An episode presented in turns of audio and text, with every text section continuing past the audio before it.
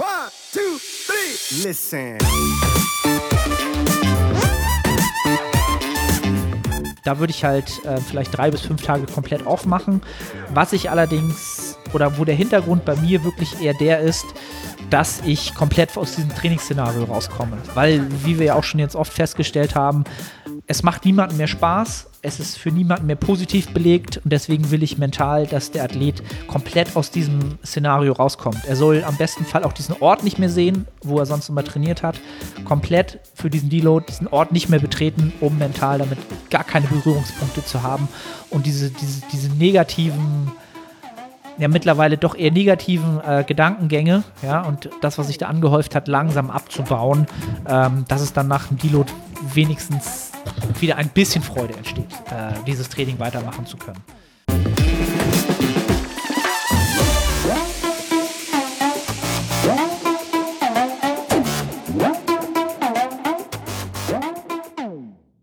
Moin Moin aus Hamburg. Willkommen zu The Art of Personal Training. Die Nettohypertrophie-Serie geht in eine weitere Episode. Auf der anderen Seite leider immer noch ein Mysteriösum, ähm, der Nils Polte. Wie sieht der eigentlich aus? Äh, diesmal wird es noch nicht gelüftet. Ähm, wir hatten schon mehrere Leute bei Instagram geschrieben, ob man dich schon mal irgendwo gesehen hat. Und da habe ich gesagt, man munkelt in der nächsten Episode, wärst du zu sehen. Aber wird heute noch nicht der Fall sein. Erzähl den Leuten Aber warum. ich, ich, ich, äh, ich war doch schon bei Mr. Olympia.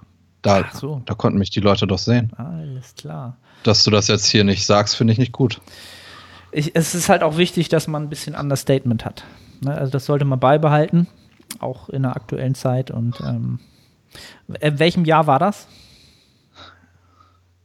In welchem Jahr, das müsstest du doch, äh, das müsstest du doch wissen. Also z- 2010? Nee, das war jedes Jahr. jedes das war Jahr. jedes Jahr. Jedes Jahr sogar. Ja, ja. Nils. Deswegen ist, hat Markus Rühl ja auch immer schlechte Platzierungen bei Mr. O gemacht, weil ich halt die deutschen Lobbyisten hinter mir hatte. Und da konnte er halt nichts mehr machen. Da hast du die Stimmen schon abgegriffen und da ist er natürlich ein bisschen hin abgefallen von dem Platz. Ja, ja, genau. Noch ein Grund, warum Markus Rühl äh, diesen Podcast wahrscheinlich. Deswegen stichel ich ja auch immer gegen ihn. Das, das ist schon langjährig, dieser Konflikt. ist quasi dein Erzfeind. Ja, ja, ja. Nein, ich bin sein Erzfeind, aber Ja, Okay. Man muss das auch richtig framen. Nein, mal ernsthaft. nächste Woche haben die Friseure wieder auf und dann äh, starten wir mit der Webcam. So kann ich mich aktuell nicht zeigen. Okay. Ähm, welche Episode haben wir heute? Schon die sechste der Serie, ne? Ist, glaube ich, tatsächlich die sechste, wenn ich richtig gezählt habe. Ähm, die Zeit fliegt halt, ne? Ähm, Gerade jetzt in der, im, im Lockdown fliegt die Zeit sowieso von Woche zu Woche. Ich glaube, ich habe noch nie Zeit, also je älter man wird, desto schneller geht die Zeit ja sowieso rum, weil das eine Woche wird halt immer kleiner in dem, was du halt schon an Leben hattest. Aber aktuell ist halt, also ich rechne halt immer von Mandalorian zu Mandalorian-Folge, also von Freitag zu Freitag. Ja, das Und- geht bei mir nicht. Ich habe sie ja schon gesehen. Ja, aber das ist so Ach, mein, jetzt habe ich es verraten. mein, mein Zeitintervall. sagen. Du hast das ja schon gesehen, Nils. Ja, ich habe mir damals, ich habe mir damals extra eine Ferienwohnung in den Niederlanden besorgt und Ah. bin jeden Freitag von äh, vom Ruhrgebiet in die Niederlande gefahren und habe mir da The Mandalorian angeguckt. Weil es es da schon auf Deutsch gab zu dem Zeitpunkt. Genau, genau, Für die Holländer. genau. Okay. Ja, also Dedication halt, ne? Also ich, ich finde das gut, dass du für deine Ziele halt auch ähm, ja, alles in Kauf nimmst und dahin gehst. Also du wirst es, wenn du das im Body, auf den Bodybuilding-Kontext überträgst, dann weiß ich auch, warum du beim Mr. Olympia warst. Das ist doch jetzt eine super Überleitung zu meiner derzeitigen Trainingssituation. Ähm, da gibt es nämlich keine Nettohypertrophie. Ähm, Oh. Die Adherence ist auch gesunken, weil das mit den Bändern halt einfach langfristig nicht toll ist. Mhm. Äh, es, ist es sind unglaubliche Schmerzen in den Händen. Die Leute, die auch mit Bändern trainieren, wissen vielleicht, was ich meine. Ähm, deswegen habe ich das Training auch etwas runtergefahren, weil es psychisch einfach zu anstrengend ist, so zu trainieren. Und ich bin sehr glücklich, wenn die Gyms wieder öffnen, es wird dann auch, ich denke, dass die Episoden dann auch äh, für die Zuhörer interessanter werden, weil ich glaube, wenn die Gyms öffnen, dann, ähm, dann wird ein intelligentes Programming sehr, sehr wichtig sein. Mhm. Und ähm, ja, ich könnte mir vorstellen, dass das dann sehr, sehr spannende Episoden werden. Gerade bei Leuten, die schon fortgeschrittener sind, die ähm, deren Kraftwerte auch im fortgeschrittenen Bereich liegen, müssen da meiner Meinung nach in Zukunft aufpassen, dass sie sich da nicht verletzen weil du erstmal wieder eine Widerstandsfähigkeit aufbauen musst. Aber da reden wir ja dann drüber, wenn die Gyms wieder öffnen. Mhm. Ähm, ja, deswegen ist im Moment Nettohypertrophie ähm, nicht da. Und das ist auch im Moment so die Phase, seit ich trainiere, dass ich wirklich langfristig absolut keinen Fortschritt mache. Also ähm, das Jahr 2020, das ist im Moment oder aktuell das schlechteste Trainingsjahr ich kann hier, ich kann trotzdem sehr gute ähm, Einsichten oder sagt man das so aus dem Jahr ziehen, weil ich ja den Minicut hatte. Da kann ich für die Zukunft oder habe für die Zukunft extrem viel daraus gelernt. Ich hatte ja auch einmal erzählt, dass ich mir da meine Verdauung abgeschossen hatte, was auch wichtig ist zu wissen, wenn man in Zukunft einen Wettkampf plant. Da sollte man das nicht tun. Ähm, auch was Volumina angeht, während eines Defizits konnte ich noch mal eine Menge mitnehmen, aber unterm Strich ist das bisher kein erfolgreiches Jahr und für mich auch extrem ungewohnt. Ähm, ja. ja. Deswegen. Also das aber das, das, gehört auch dazu. Es, es, es, gehört dazu und das ist eigentlich auch so das Bild, was ich bei einem Großteil der ähm, ja, einfach unser, unser Zuhörer halt, ne, den hypertrophieaffinen Menschen, die halt schon sehr, sehr, sehr, sehr viel in ihr Training investieren, für, für die es einen hohen Stellenwert im Leben hat. Für die ist es aktuell, wird es halt von Woche zu Woche gefühlt natürlich schwerer. Ähm, Und deswegen noch eine Überleitung. Deswegen na. machen die Leute jetzt Pause. Moment. Wenn ihr es auch geil findet, mit 30 Kilo Seitheben zu machen und anschließend ein 1RM im Hammer Curl, dann macht ihr jetzt Pause, ihr macht einen Screenshot und ihr teilt das bei Instagram mit dem Hashtag OneRM Hammercurl. Und wir reposten das. Das ist eure Pflicht, wenn ihr ähm, auch es geil findet, mit 30 Kilo Seitheben zu machen. Ja, also, wenn ihr Bodybuilding liebt, ne, dabei nochmal äh, schöne Grüße an Espresso Ghetto, äh, treuer äh, Zuhörer des Podcasts. Ich glaube, äh, der hat diese One-RM-Versuche äh, etabliert in der naturalen Szene. Das war ja. Seitheben, glaube ich, ne? Ja, hat er mir gesagt. Ja. Er hatte sich den Bizeps, er hatte sich den Bizeps beim Runner M abgerissen im Hammer Curl. Deswegen macht er das jetzt mit, äh, mit liegenden Leg Curls. Habe ich ihm den Tipp gegeben. Und ja, er ist da auf jeden Fall ein Trendsetter. Ja. Aber wie gesagt, Leute, genau, wenn ihr den Podcast unterstützen wollt, teilt den Krempel. Ähm, in Zeiten von Corona äh, müssen wir die, die Reproduktionsrate des Podcasts ähm, hochbringen. Haben wir auch Hashtag OneRM Hammercurl. OneRM Hammercurl. Finde ich geil. Finde ich geil. Ja. Werde ich zeitnah auch mal testen. Ich habe ja jetzt, das passt doch bei mir wie die Faust, wie die Faust aufs Auge oder wie die Hand an die Hantel quasi. Ähm, ich habe ja jetzt eine Maintenance-Phase vor mir, ähm, in der ich wahrscheinlich ich habe es mit Steve noch nicht abgesprochen, aber ähm, ich bin mal, gehe davon aus, dass wir relativ die absoluten Intensitäten hochfahren werden und das Volumen natürlich sehr runterfahren werden. Da kann ich ja so relativ nah an diese ja, niedrigeren Wiederholungsbereiche mich mal rankämpfen. Vielleicht kann ich ihn davon überzeugen, dass ich mal einen 1RM äh, Hammer Curl Versuch einbauen muss zum Ende der Maintenance-Phase. Mal sehen, was er davon hält. Hört sich nach Spaß an. Hört sich nach Spaß an. Ne? Ja, also ähm, tut mir natürlich leid zu hören, dass es bei dir so ja nicht positiv vorangeht, ähm, aber du glaubst schon, dass du das Niveau, was du jetzt muskulär hast, äh, dadurch halten kannst? Ich glaube, dass das so ist, ja. Mhm. Und es müssen erstmal viele Fälle eintreten, dass das Atrophie, ähm, wie sagt man das? Dass Atrophie auftritt. Eintritt. Ja. Genau. Ja, ja aber ja. Also ich, ich mache mich nicht verrückt, aber ich weiß trotzdem, dass es im Moment äh, alles andere als eine produktive Zeit ist. Ja, dann äh, ist es ist mir ja schon fast unangenehm, jetzt von meinem Progress äh, zusprechen. ja.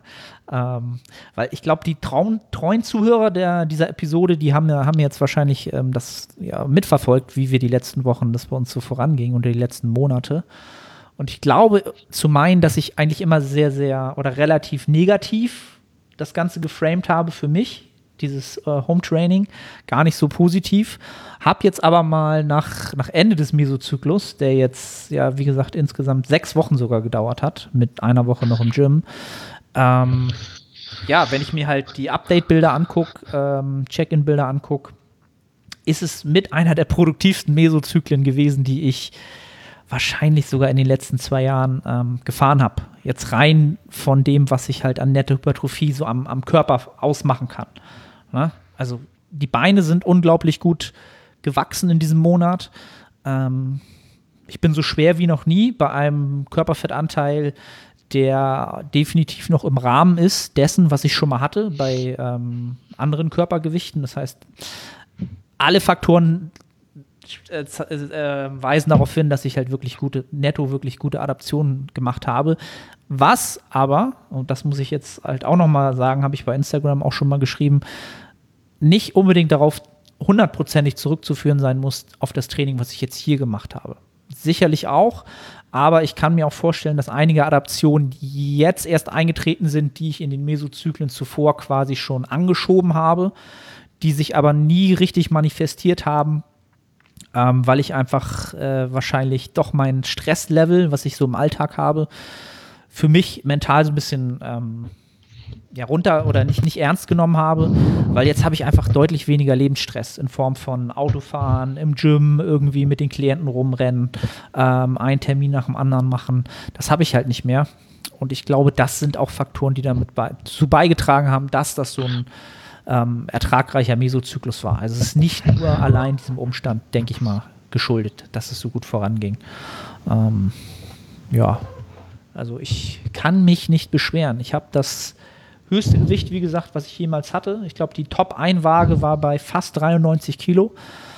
Ähm, wo ich richtig Spaß dran hatte. Was ich auch sagen muss, ich habe richtig Spaß dran gehabt, die Waage raufgehen zu sehen.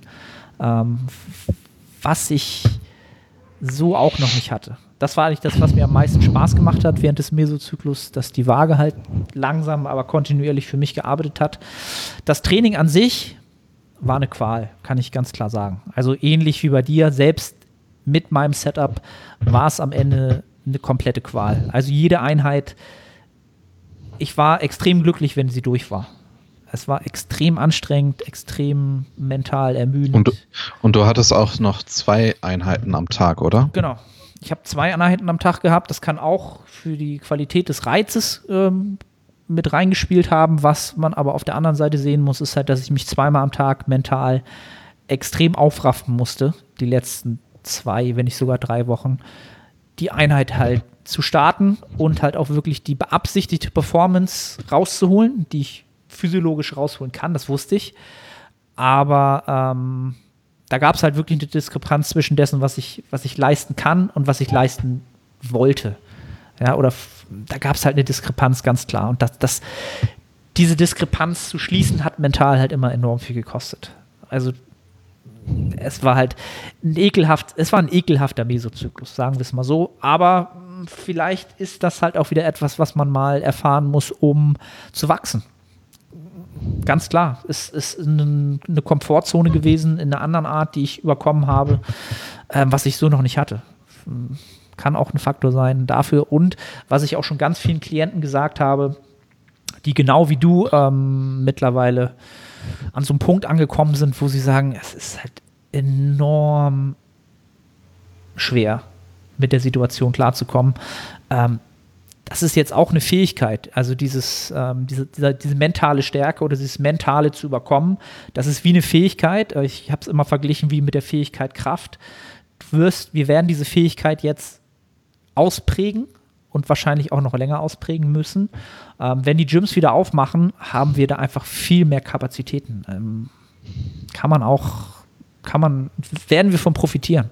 Ne? Das, das wird auch ein profitabler Faktor sein. Ähm, die Frage ist, die alle natürlich haben, wann geht es halt endlich weiter? Ähm, können wir natürlich auch nicht beantworten. Ähm, ich kann nur so viel sagen, ich bin kurz davor, mir halt noch einen Latzug-Turm zu bestellen. ähm, das mal so für, als meine Prognose dazu, äh, wann ich glaube, wieder richtig produktiv trainieren zu können im Gym.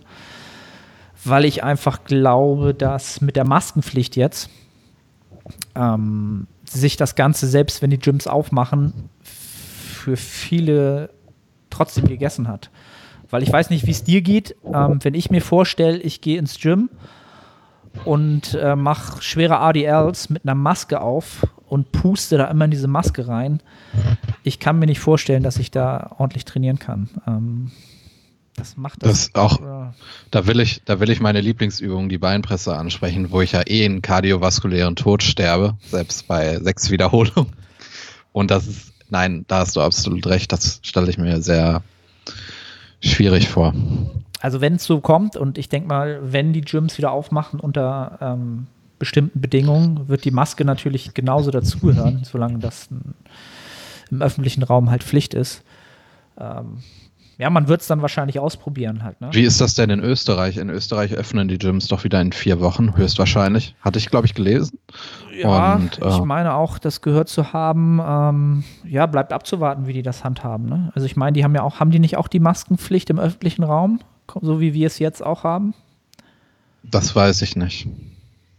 Also, ja. Also wenn die Gyms aufmachen, werde ich natürlich auch ähm, dahin gehen und mit Maske das ausprobieren ich habe halt ähm, die Vermutung, dass das nicht gut klappen wird und dass es auch sehr, sehr so limitiert sein wird, dass man natürlich nicht wie früher trainieren kann, dass man enorme Wartezeiten haben wird, dass man Programming nicht vielleicht so ausführen kann äh, von der Reihenfolge, wie man es haben möchte.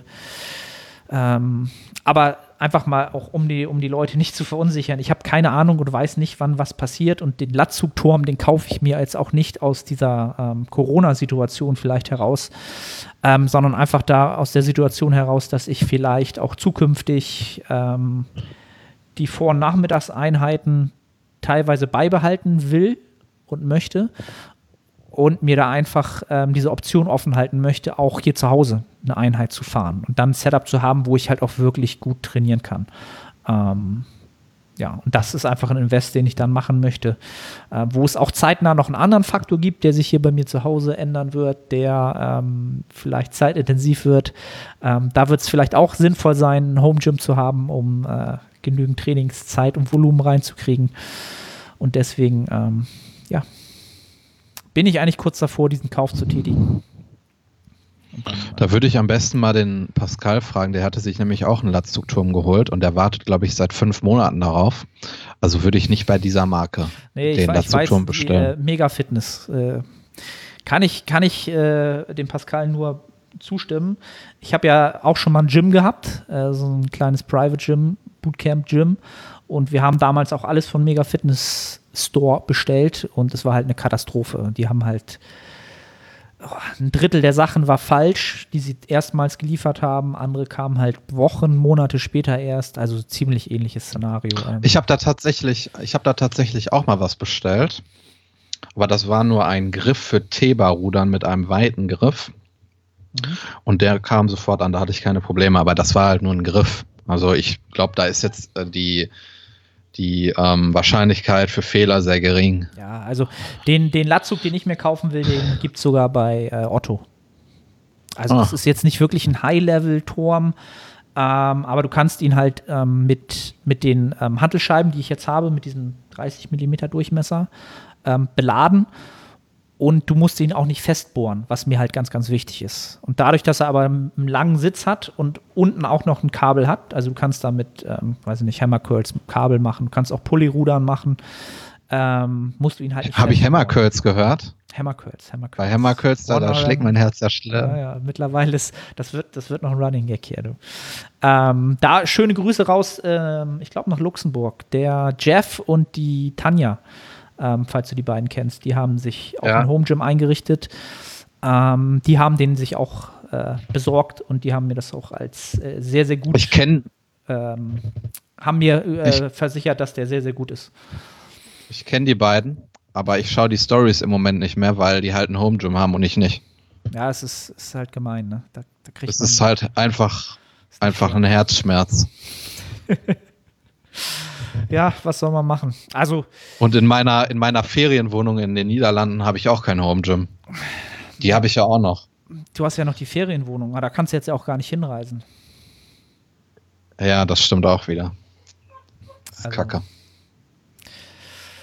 Ist halt die Frage, ähm, wa was ist jetzt der nächste Schritt für dich? Du ziehst es halt, musst es jetzt halt so lange durchziehen, wie es halt. Ähm, Ich muss es läuft aussitzen. Halt, ne? Du musst es einfach. aussitzen.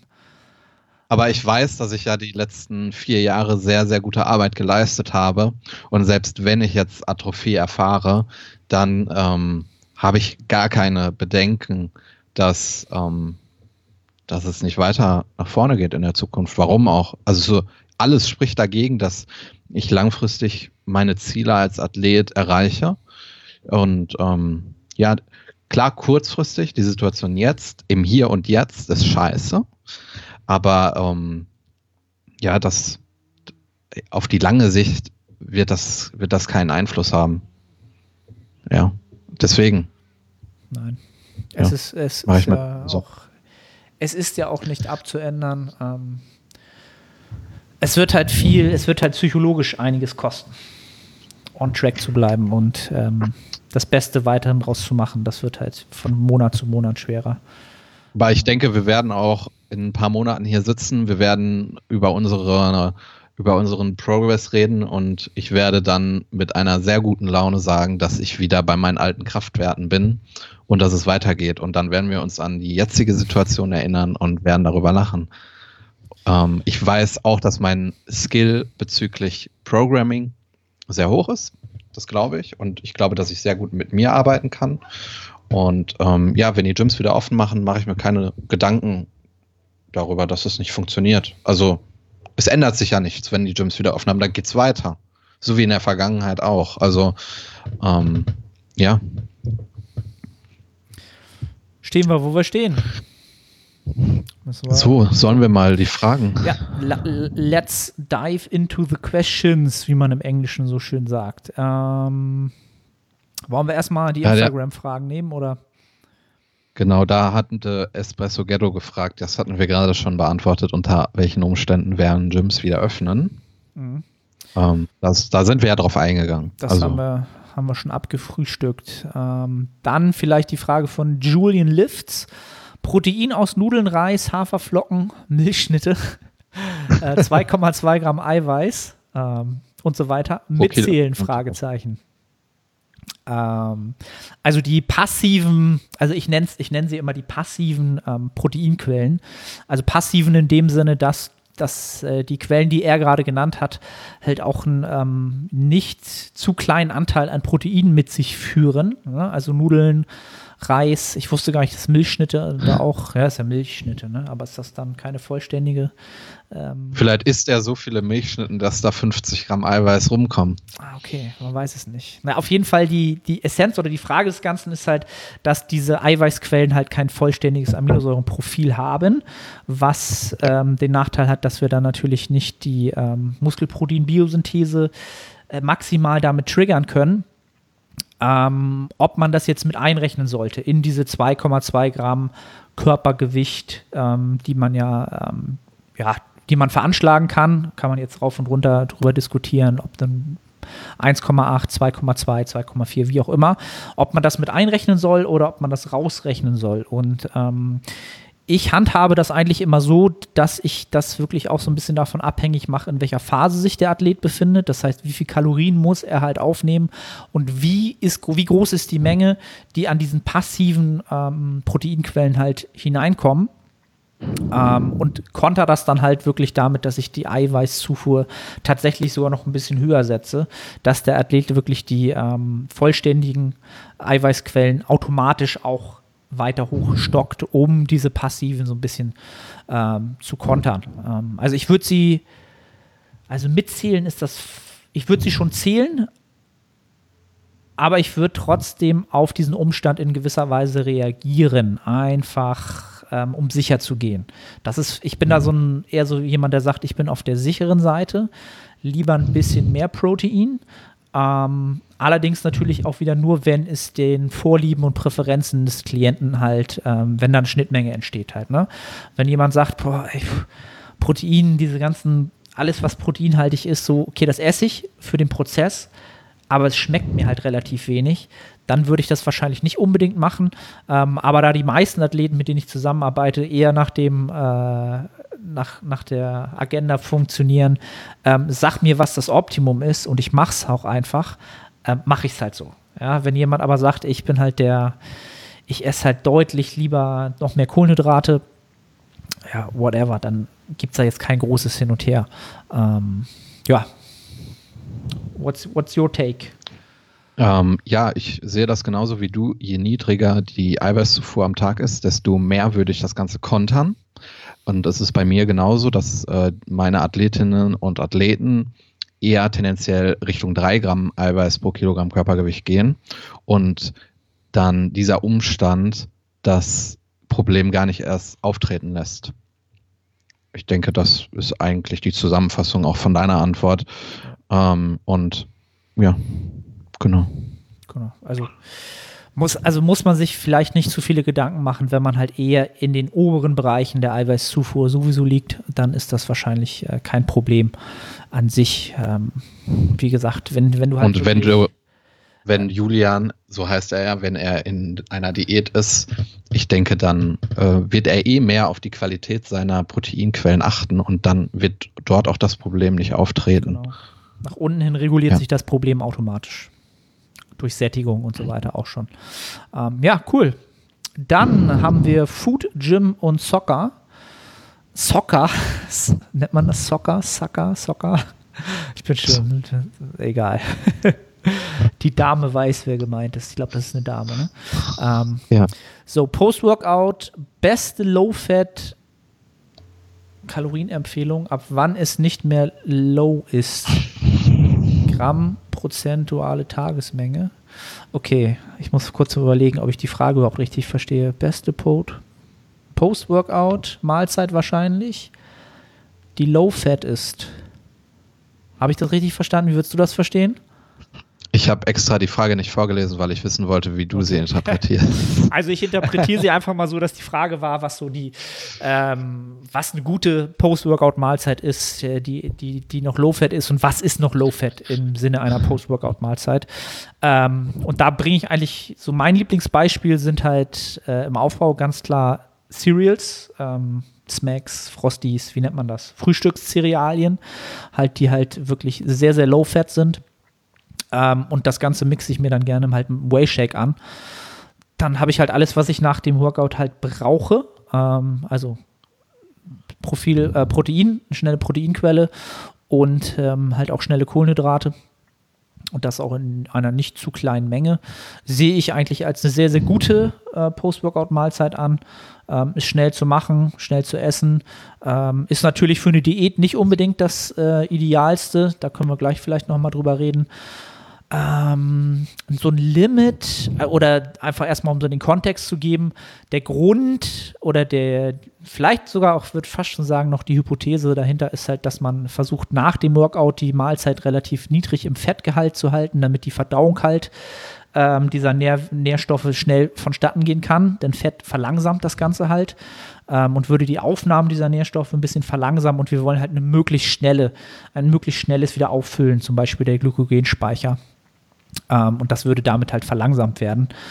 Ähm, ein Limit, was ich eigentlich dafür ansetzen würde, ich würde mal sagen, wenn es also je niedriger erstmal, desto besser nach diesem Konzept. Aber ich würde sagen, wenn es unter 10 Gramm ist, ist es noch irgendwie vertretbar. Es sei denn, ähm, der oder diejenige macht, so wie ich, dass man vormittags und nachmittags trainiert. Dann würde ich wirklich darauf achten, dass das äh, Post-Workout-Meal ähm, nach der ersten Einheit sehr, sehr low-fat ist, äh, weil wir dadurch natürlich auch ähm, ja, die Performance im, in der zweiten Einheit so ein bisschen ähm, vorbereiten müssen. Aber ansonsten, ja, Nils, hast du noch Input? Bin ich ganz, bin ich ganz bei dir. Ähm, zu meiner Schande muss ich gestehen, dass ich sehr selten Cereals esse. Ähm, bei mir ist nach dem Training meistens äh, Banane angesagt. Ja, stimmt. Die esse ich aber auch immer noch vorher sogar. Ah, okay. Interessanter. Also Banane ist bei mir safe gesetzt, immer. Eine Banane und einen Ja. Apfel am Tag esse ich, glaube ich, schon bald seit zwei Jahren immer. Dazu sei gesagt, eine Banane und ein Apfel hat nichts Magisches.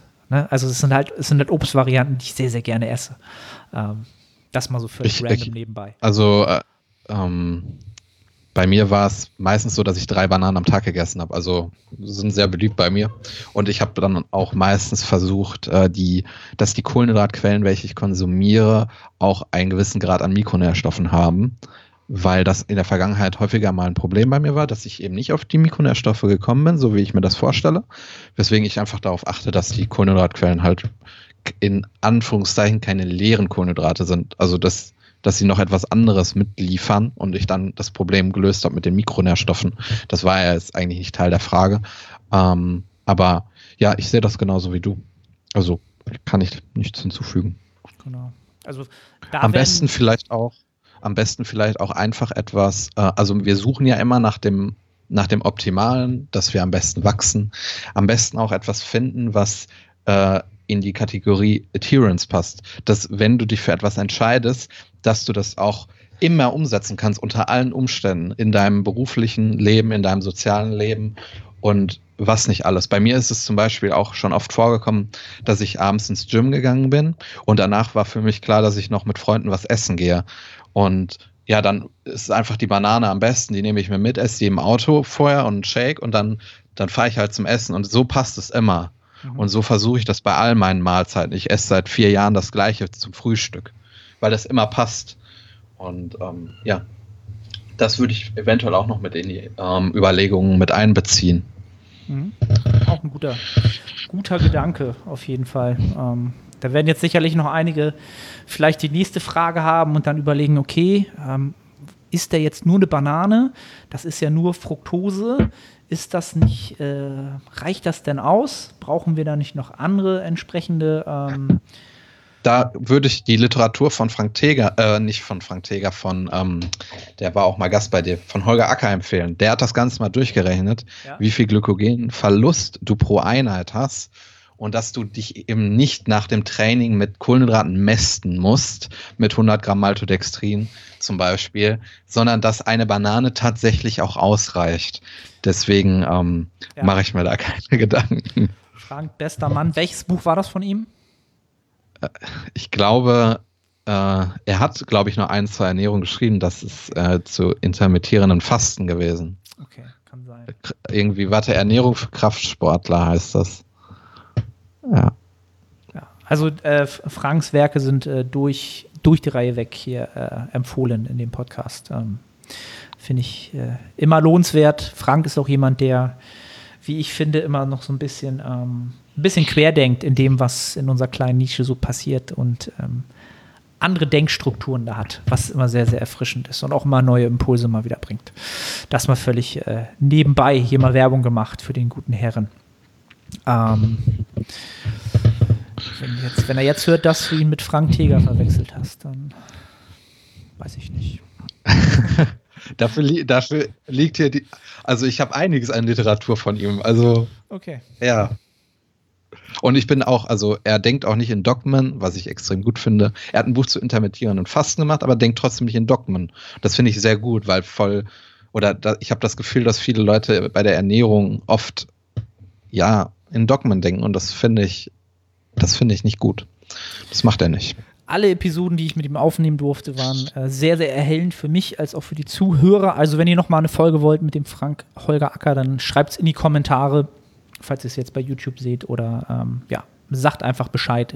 In die Story posten, ähm, den Frank markieren. Und dann weiß er, dass wir mal wieder schnacken sollten. Ähm, nächste Frage. Bei Ähm, OK-Tagen. Genau. Bei OK-Tagen die Frage. Bei OK-Tagen besser Pull-Push-Übungen alternieren für mehr Load oder lieber hintereinander für mehr Muskelgefühl, da mehr Pump etc. Finde ich eine sehr, sehr Wie gute handhabst du das? Frage. Ähm, unterschiedlich, muss ich gestehen. Ähm, unterschiedlich durch, ja, wie soll ich das sagen? Auch so ein bisschen, wie ich die Präferenzen des Athleten, also wenn ich es pro programme für jemanden, wie ich die Präferenzen des Athleten ähm, sehe und wie ich einschätze, dass er, wie viel, wie viel Bewegungskompetenz er in entsprechend schwere Übungen legt, die man meistens ja am Anfang des Trainings ausführt. Ähm, aber ich würde schon fast sagen, dass ich zu, zum größeren Teil tatsächlich äh, Bewegungsfamilien, kann man das so sagen, Bewegungsfamilien, ne? also Push-Bewegung zum Beispiel, tatsächlich. Wo Synergien sind. Genau, würde ich tatsächlich lieber im Block öfter im Block-Programm, äh, als sie quasi abwechselnd, also ähm, abwechselnd reinzubringen. Ähm, genau, weil ich einfach glaube, dass gar nicht, ja, das Muskelgefühl, also eher die Mind-Muscle-Connection, der Pump ist, ist, mir da relativ unwichtig, ähm, sondern tatsächlich eher die, dieses in den, in den Flow kommen dieser, diese Bewegungs-, äh, diese Muskelpartie entsprechend anzusteuern, stark anzusteuern, gut anzusteuern. Ähm, wie gesagt, wenn ich einen Athleten habe, der dann eine sehr, sehr hohe Bewegungskompetenz hat, dann habe ich es auch schon öfter mal ähm, so gemacht, dass ich es abwechselnd gemacht habe. Aber das muss schon eine sehr, sehr hohe Bewegungskompetenz sein. Das muss schon jemand sein, wo du, so ein typischer, wenn du jemanden siehst im Gym, wo du siehst, du guckst ihn an und du guckst dir an, wie er 30 Sekunden trainiert, weil es einfach gut aussieht, weil du siehst, boah, jede Wiederholung sieht aus wie die andere. Du siehst genau, dass er genau den Muskel trifft. Weißt du, was ich meine? Diese Bewegungskompetenz. Ja. Wenn du so jemanden siehst, wo du sagst, oh, das ist einfach, ne, das, das ist so, das sieht gut aus, das sieht richtig produktiv aus. Da würde ich es halt machen. Bei einem Großteil, ähm, und da würde ich selbst mich zuzählen, ich würde es eher im Block trainieren. Also zwei Push-Übungen, und dann zwei Pullübungen, wenn es jetzt ein OK-Tag wäre zum Beispiel. Äh, beispielhaft. Ähm, ja, das sind so meine. Ich sehe, ich sehe auch mehr Vorteile darin, tatsächlich unabhängig von einer Spezialisierung oder von einer Schwäche erst die Push-Übungen zu machen, weil dich eine Pull-Übung indirekt für Push-Übungen ermüdet, weil die Muskulatur, die für die Retraktion und Depression der Schulterblätter verantwortlich ist, bei Pull-Übungen ermüdet wird. Und das kann wiederum kontraproduktiv für Push-Übungen sein. Ich sehe aber keine Vorermüdung bei Push-Übungen für Pull-Übungen. Weswegen ich in der Regel erst Push-Übungen programme und dann Pull-Übungen, wenn diese beiden ähm, Bewegungsmuster in einer Trainingseinheit trainiert werden, was bei mir aktuell nicht der Fall ist. Ähm, genau.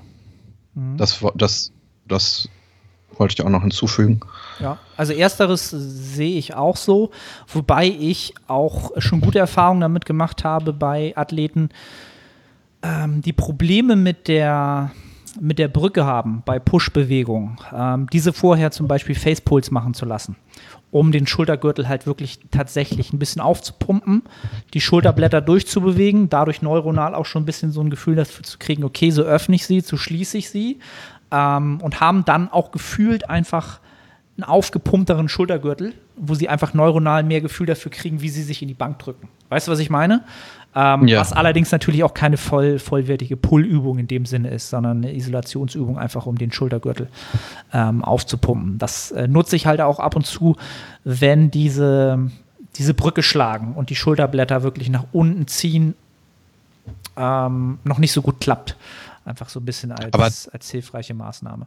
Ähm, da würde mich interessieren, wenn du solche Klienten hast, ob da auch dann ein Defizit bei Rückenübungen ist, weil du ja da auch ein, eine Kontrolle über deine Schulterblätter brauchst mhm. und ob die allgemein noch nicht so stark ausgeprägt ist, weil dann würde ich das Problem von vielen Seiten betrachten, dass man auch daran arbeitet, dass eben diese ähm, Pullübungen besser ausgeführt werden und gleichzeitig dann wahrscheinlich auch die Bank nach oben geht.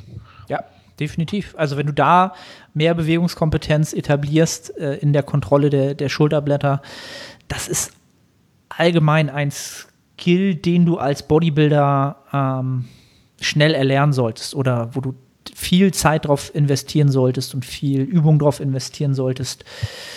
Ähm, die Muskelpartien und die Bewegung der Schulterblätter gut steuern zu können. Ähm, das wird dir sehr, sehr viel helfen, genau diese Bewegungskompetenz zu erlangen, die man, äh, von der ich gesprochen habe, dass man einfach wirklich in jedem, in jeder Bewegung, in der Range of Motion, die man haben will, die volle Kontrolle über das, über das, über die, über die Ladung, über das Gewicht hat und in keinem Moment andersrum. ähm, dass du immer Herr der Lage bist und niemals das Gewicht kurz für dich quasi, ne, die, die Herrschaft übernimmt. Ähm, ja, definitiv.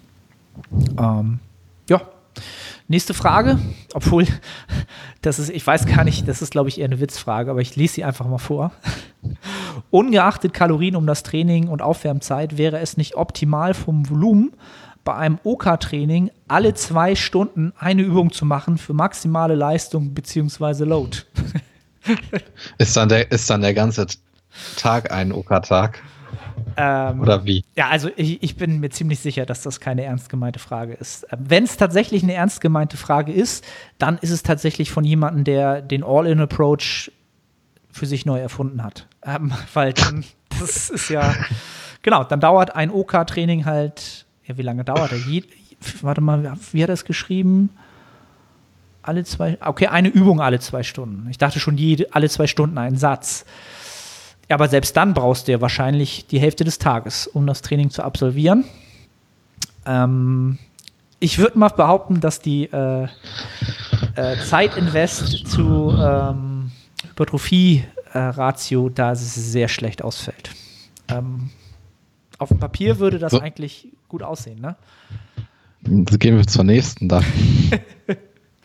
Tut uns leid, wenn wir die Frage nicht äh, hinreichend beantworten konnten. Ähm, Nehmen wir die nächste. Wie, wie am besten Tour-Day-Training planen, wenn man abends deutlich mehr Zeit hat und morgens weniger? Normalerweise wäre es ja ideal, Compounds morgens zu machen, da man doch, da man da noch fresh ist und dann die Laterals und andere ISOs abends zu machen. Das ist zeitlich aber leider so nicht drin. Dann würde ich tatsächlich vom Optimalzustand abweichen und ähm, das Training so machen, wie es in deinen Tagesablauf passt. Hm. Also. Es ist ja wieder so, ein, so, eine Situation, die du nicht, du kannst dir anscheinend nicht ändern. Ne? Also ist zeitlich aber leider nicht so drin. Also es ist ein Umstand, den du nicht ändern kannst. Die Variable ist so.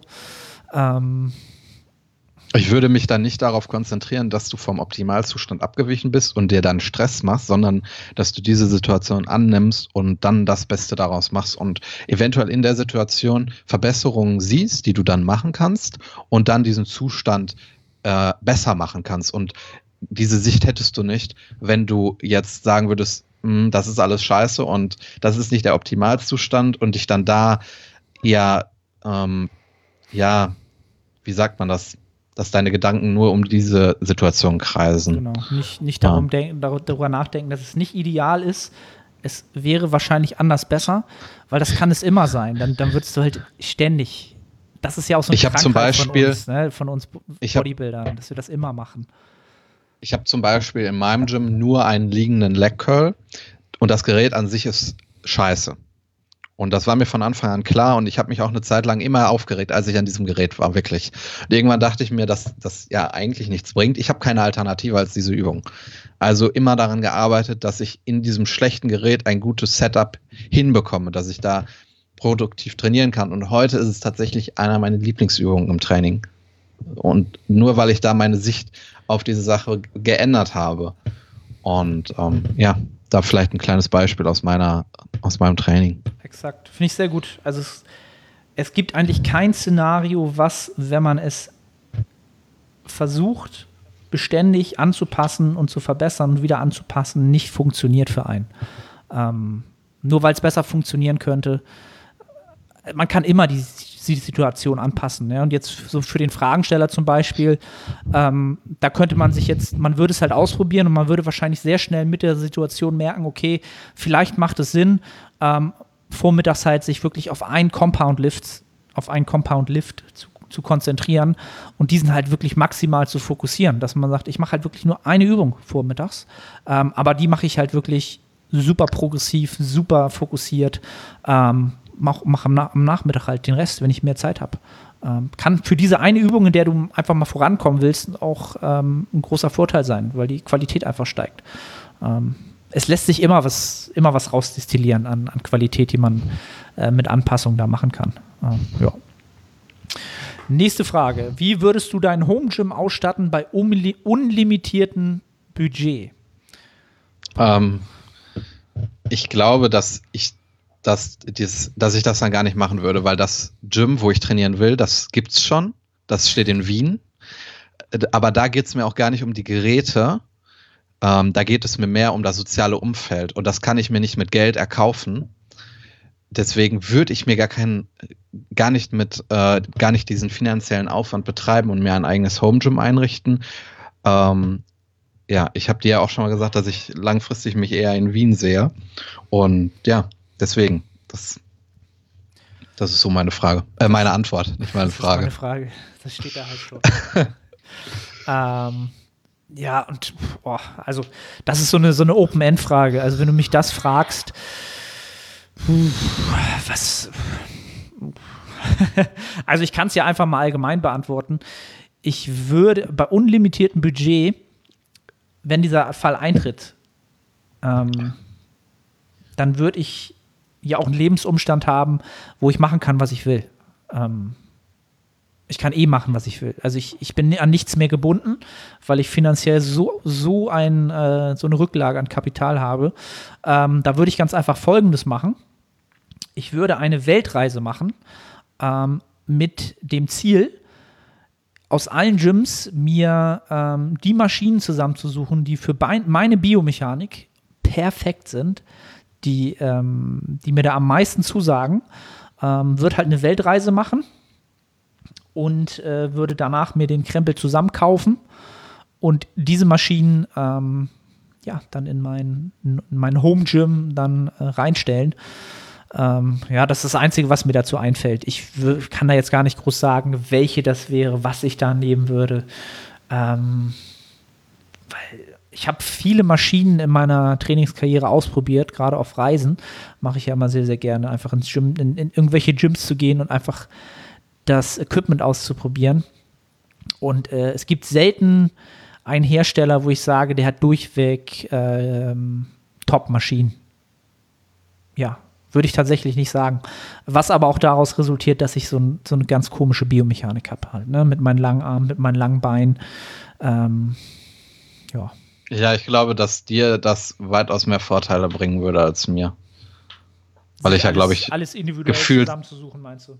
Genau, ich glaube, ich bin ja gefühlt zehn Köpfe kleiner als du und meine Arme existieren ja gar nicht im Vergleich zu deinen. Ja, also, Nils, die Leute sind extrem. Äh, Olympia kann man das sehen. Die sind extrem heiß darauf zu sehen, was du an Gains so äh, vorzubringen hast. Aber ja, in diesem Jahr nix. In, in, in, der, in der nächsten Episode gibt es ja wenigstens schon mal dein Konterfei. Ja. ja. Du könntest natürlich auch oberkörperfrei die Episode machen. Ähm, das überlasse ich dir. Ja. Ähm, also Leute, falls ihr die nächste Episode, falls ihr jetzt keine, keinen Grund habt, in die nächste Episode einzuschalten, dann weiß ich auch nicht. Ähm. so, ähm, nächste Frage. Hatten wir auch schon äh, Super, ne? super über, über, über Dings. Progress-Ausbeute nach dem ersten Home-Trainingsblock. Das haben wir, haben wir schon beantwortet. ähm, Deloads für Bodyweight-Training sinnvoll? Ja, das finde ich doch eine ähm, wichtige Frage in der jetzigen Zeit. Ähm, aus meiner Sicht würde ich Deloads bei äh, Bodyweight-Training anders gestalten, als wenn ich ähm, normale mechanische Last zur Verfügung habe. Ähm, ich würde tatsächlich einen, einen vollen Deload oder einen wirklich ein paar Tage frei machen. Ähm, das heißt, vielleicht drei bis fünf Tage komplett vom Training frei machen. Je nachdem, ob man nur Bodyweight hat, wenn man noch ein paar Bänder hat. Je nachdem, was ich noch an mechanischer Last ähm, raufbringen kann. Je mehr mechanische Last, desto länger kann ich den Deload vielleicht ähm, rechtfertigen. Je weniger nur Bodyweight, vielleicht drei Tage. Ähm, einfach aus dem Grund heraus, wie viel Reiz kann ich setzen mit dem, was ich da habe. Und warum ich, ähm, also normal, viele würden Deload ja jetzt so machen, dass sie sagen, okay, sie fahren das äh, Volumen runter, die Intensität runter, äh, die Wiederholungszahlen in gewissem Spektrum runter. Das macht aus meiner Sicht bei Bodyweight-Training halt überhaupt keinen Sinn, weil du dann halt überhaupt gar keinen, ja, wirksamen Stimulus, Stimulus genau. setzt. Ähm, da würdest du dich dann da würdest du dann quasi wirklich ins Knie schießen und ähm, ja, ein Atrophy-Coach werden, wie es äh, die beste Meme-Site, kennst du die eigentlich schon? Raps in Reserve? Ja, ich habe es gesehen. Es ist genial. Es ist absolut, absolut genial. Geniale, geniale äh, Meme-Site. Dann wäre man nämlich ein Atrophy-Coach und würde quasi seine Athleten zur Atrophie erziehen. Ähm, ja, das würde ich, da würde ich halt äh, vielleicht drei bis fünf Tage komplett off machen. Was ich allerdings, oder wo der Hintergrund bei mir wirklich eher der ist, dass ich komplett aus diesem Trainingsszenario rauskomme. Weil, wie wir ja auch schon jetzt oft festgestellt haben, es macht niemandem mehr Spaß, es ist für niemanden mehr positiv belegt und deswegen will ich mental, dass der Athlet komplett aus diesem Szenario rauskommt. Er soll am besten Fall auch diesen Ort nicht mehr sehen, wo er sonst immer trainiert hat, komplett für diesen Deload diesen Ort nicht mehr betreten, um mental damit gar keine Berührungspunkte zu haben und diese, diese, diese negativen ja mittlerweile doch eher negativen äh, Gedankengänge, ja, und das, was sich da angehäuft hat, langsam abzubauen, ähm, dass es dann nach dem Deload wenigstens wieder ein bisschen Freude entsteht, äh, dieses Training weitermachen zu können. Ähm, das wäre so bis jetzt meine Strategie. Wie machst du das denn? It, depend, it depends, um Damien Seitz zu zitieren. Yes. Ähm, äh, also ein Deload ist ja immer die Konsequenz der Ermüdung, die du akkumuliert hast über einen Trainingsblock. Und wenn du aus einem Trainingsblock kommst, wo du sehr hohe Gewichte bewegt hast, sehr hohe absolute Intensitäten, du fiktiv jetzt das Zweifache deines Körpergewichts drücken kannst und jetzt Liegestütz machst, dann halte ich es für nicht allzu sinnvoll, einen Deload zu machen. Aber es kann auch Situationen geben, wo es eben sinnvoll sein kann, wenn du genügend Ermüdung angehäuft hast. Deswegen ist eine pauschale Antwort da nicht möglich. Aber ich schließe mich da auch dem an, was du gerade gesagt hast. Ja, also ich, ich denke halt auch, dass das eher. Es ist auch, es ist auch sehr schwierig in der aktuellen Situation, weil ähm, in den letzten Jahren ähm, haben, glaube ich, immer mehr Athleten das Tool Deload genutzt, auch aus gutem Grund. Wir waren immer in einer Situation, wo wir die Parameter äh, alle ähm, ja sehr gut einschätzen konnten. Wir konnten sehr gut einschätzen, wie hoch ist die Ermüdung, weil wir auch den Reiz quantifizieren konnten, weil wir einfach im Gym waren. Wir haben unser Volumen getrackt. Wir, wir haben ähm, ja, wir haben mit relativen Intensitäten angefangen zu trainieren in den letzten Jahren und konnten immer besser abschätzen, wann ein Deload Sinn macht und wann eben nicht. Und jetzt sind wir in einer Situation, wo all diese Sachen nicht gegeben sind. Und da wird es sehr, sehr schwierig zu sagen, ja, ein Deload ist absolut richtig in dieser Situation oder nein, er ist nicht richtig. Da ist es eher ähm, eine Tendenz, die man, die man dann sieht. Und ähm, ja, deswegen ist es sehr, sehr schwierig, allgemein eine Antwort zu geben, meiner Meinung nach. Ja, ich, ich sehe es, wie gesagt, in Gänze eher als aus der psychologischen Perspektive. Ja, auch. Da, ja. da einfach wieder ähm, sich besser aufstellt nach ein paar Wochen. Es ist einfach, ist es einfach öde. Da ist es einfach nicht, nicht mehr schön. Ja. Jetzt noch eine gute Frage. Gute Cues für die hintere Schulter. Der schwarze Gürtel des Bodybuildings. Die hintere Schulter isolieren. so habe ich das, glaube ich, mal, habe ich das mal für mich geframed. Ähm, gute Cues für die hintere Schulter. Da sind wir eigentlich wieder bei den Schulterblättern. Ähm, und da ist vielleicht ein, Cue, den, den vielleicht nicht jeder kennt oder den ich öfter anders äh, gecoacht sehe, was nicht heißt, dass das äh, irgendwie falsch ist. Ähm, ich coache das ganz oft aber eher genau andersrum, was ich halt sehr, sehr interessant finde, ist zum Beispiel ähm, die Bewegung der Schulterblätter oder die Stellung der Schulterblätter bei äh, Reverse-Fly-Bewegungen ähm, bei der wir ja äh, die hintere Schulter im größten Teil isolieren wollen, im besten Falle. Ähm, und da ist mein, mein Cue eigentlich wirklich immer, dass man ähm, gegenteilig dessen, was wir bei fast allen anderen Bewegungen machen, eigentlich immer, wo wir die Schulterblätter maximal zusammenziehen wollen, vielleicht oder sie nach unten bringen wollen in die Depression, ähm, dass ich wirklich ganz klar sage, lasst euer Brustbein einfallen und öffnet die Schulterblätter nach vorne, wie bei einem Let's Spread. Ähm, einfach aus dem Grunde heraus, dass wir dann ähm, eine tatsächlich, wie soll ich sagen, mm,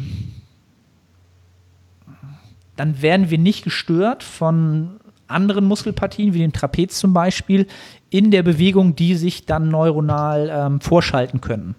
Ähm, das ist so etwas, wenn, wenn jemand diese Bewegung macht, ist das sehr, sehr schwer, das Brustbein eingefallen zu lassen und wirklich nur über den Ellbogen in einer runden Bewegung nach hinten rauszuführen und auch nicht zu weit zu gehen mit dem Ellbogen, dass der Trapez zum Beispiel wieder sich einschalten kann. Ähm, ja, das wäre so ein typischer Cue, die ich glaube ich, wie gesagt, bei anderen ähm, auch anders gecoacht sehe, die selbst auch bei Reverse Fly Geschichten dafür äh, sind, die Schulterblätter eher zusammenzuführen. Ähm, ja, ich denke gerade an deine Antwort und auch daran, dass du gesagt hast, dass das andere anders coachen, merkt man, dass es da extrem individuell ist. Ja. Ich würde erstmal alles dafür tun, dass du den Trapez ausschalten kannst bei einer Reverse Fly Variante äh, und ja, einfach genau das versuchen. Ob das jetzt das ist, was dann Arne gesagt hat oder jemand anderes, das ist ja egal. Wenn du dann die hintere Schulter triffst, ist es ja super. Aber ich glaube, diesen Skill zu erlernen, dass du die hintere Schulter triffst, das ist, äh, wie du gerade gesagt hast, äh, extrem schwierig. Ähm, was ich aber auch noch ins Programming mit einbeziehen würde, ist eine abgespreizte Rudervariante. Mhm. Um ja. einfach mehr mechanische Last zum Beispiel auf genau. Muskel zu bringen. Ne? Ja. Also ich habe damit, also wenn ich meine individuellen Erfahrungen mit einspielen lasse, äh, was ich jetzt nicht als absolute Wahrheit ansehen würde, weil es eben meine Erfahrungen sind. Und ich glaube, bei der hinteren Schulter ist es sehr individuell, wie ich das gerade schon gesagt habe. Ich habe tatsächlich das Gefühl gehabt, dass ich am meisten Hypertrophie in der hinteren Schulter erfahren habe, als ich sehr schweres, abgespreiztes Rudern gemacht habe. Ob das jetzt mit einer Langhantel ist oder ähm, am Kabelzug oder auch indem man eine Facepull-Variante macht, wo man abgespreizt rudert.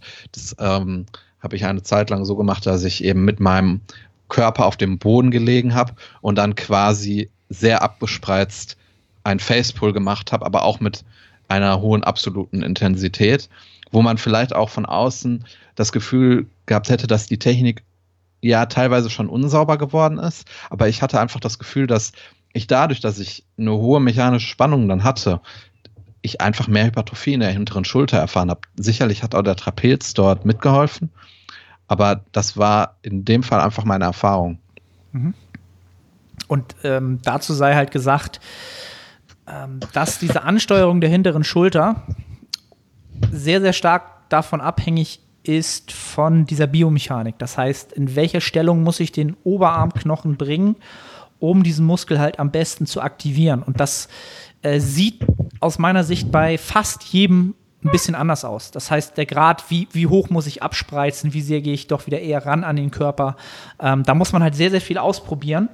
Ähm, und aus meiner Sicht, genau, auch sehr, sehr viel ausprobieren, wann man wie mit den Schulterblättern wie arbeitet in der Bewegung. Ähm, ja, das ist tatsächlich so etwas, was man halt sehr, sehr stark aus meiner Sicht auch super viel ausprobieren muss. Deswegen sage ich ja, der schwarze Gürtel, den kriegt man halt, wenn man ganz, ganz viel übt und macht und tut und, und Erfahrung sammelt. Ähm, ja, und ich würde würd wahrscheinlich auch mittlerweile oftmals beides im Programm mit drin haben. Das heißt, eine schwere Rudervariante und eine sehr äh, auf die Mind-Muscle-Connection ähm, aufgewendete äh, Fly- oder ja auch Face-Pull-Variante vielleicht ähm, um das halt beides abzudecken. Denn, wie gesagt, die hintere Schulter kann in der Rückenansicht ähm, oder auf der Bühne halt, ist zwar ein kleiner Muskel, aber aus meiner Sicht kann das ein wichtiger Faktor sein, um diese, diese Popping Shoulders rauszubringen nochmal. Ne? Also eine wirklich extrem ausgeprägte hintere Schulter fällt aus meiner Sicht, also fällt mir immer ins Auge. Ähm, vielleicht bin ich da aber auch so ein bisschen ähm, Fetischist, weiß ich nicht, hintere Schulterfetischist, finde ich halt immer sehr, sehr wichtig, dass die äh, ausgeprägt ist und nicht zu wenig äh, Fleisch abbekommen hat. Deswegen mache ich das. Mache ich die auch immer sehr, sehr, selber sehr, sehr gerne, die Übungsvarianten.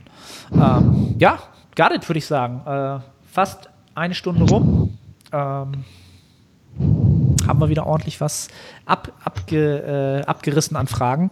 Ähm, jetzt ist natürlich wieder an der Zeit, äh, alle, die jetzt äh, ihre Frage eingereicht haben, wenn wir eure Frage beantworten konnten, dann seid doch so lieb und ähm, macht jetzt einen Screenshot, repostet das, shared den Kram auf den sozialen Medien, je nach, egal wo es ist, ähm, um das Ganze, den, wie, wie haben wir es genannt, wie nennt sich das bei Corona? Der Reproduktionsfaktor? Ja. Ist er, ne? Ja, genau. Den, um Ja. den hochzutreiben, äh, würden wir uns riesig Und es sind freuen. ja auch immer, es sind auch immer, oder es sind eigentlich immer gute Fragen, die kommen. Und ich glaube, dass sehr viele von euren Fragen profitieren. Und deswegen ist es, ist es dann einfach cool, wenn ihr das teilt und andere Leute auch davon profitieren. Genau. Also jeder, der, jeder, der jetzt irgendwas äh, daraus rausziehen konnte, freuen wir uns riesig, wenn das geteilt und geshared wird. Ja, ich würde sagen, das war die dies, dieswöchentliche Episode. Äh, ich bin gerade im Deload. Ich bin kaputter denn je. Ähm, Deload ist bei mir eigentlich immer am schlimmsten. Da bin ich kaputter als in der letzten Trainingswoche. Ähm, Ja? Ja, Bei tatsächlich. mir ist es, bei mir ist es immer in der letzten Woche gewesen. Ja, da, da bin ich auch sehr, sehr kaputt. Aber im Deload fällt dann fällt das so ein bisschen von mir ab und da bin ich oft sehr, sehr lethargisch. So die ersten zwei, Ich mach- drei, vier Tage. Ich mache ja nie Deloads. Deloads braucht keiner. Das war ja auch so eine Geschichte. Das hatten wir ja schon mal geklärt. Äh, Nils, du bist als Mr. O machst du keine Deloads. Kannst ja nur Zeit verlieren. Nein. Siehst du? Ich will jetzt nicht äh, meinen langjährigen Freund oder auch Konkurrenten Markus zitieren, sonst wird der Podcast gesperrt. Okay, okay. Ich weiß gar nicht, Mark, Markus Rühl, äh, hat der nicht, der macht keine Deloads? man weiß es nicht, man weiß es nicht. Schreibt es mal in die Kommentare, falls ihr es wisst. Ähm, vielen Dank fürs Zuschauen, vielen Dank fürs Zuhören. Wir sehen uns in der und hören uns in der nächsten Episode. Ciao, ciao.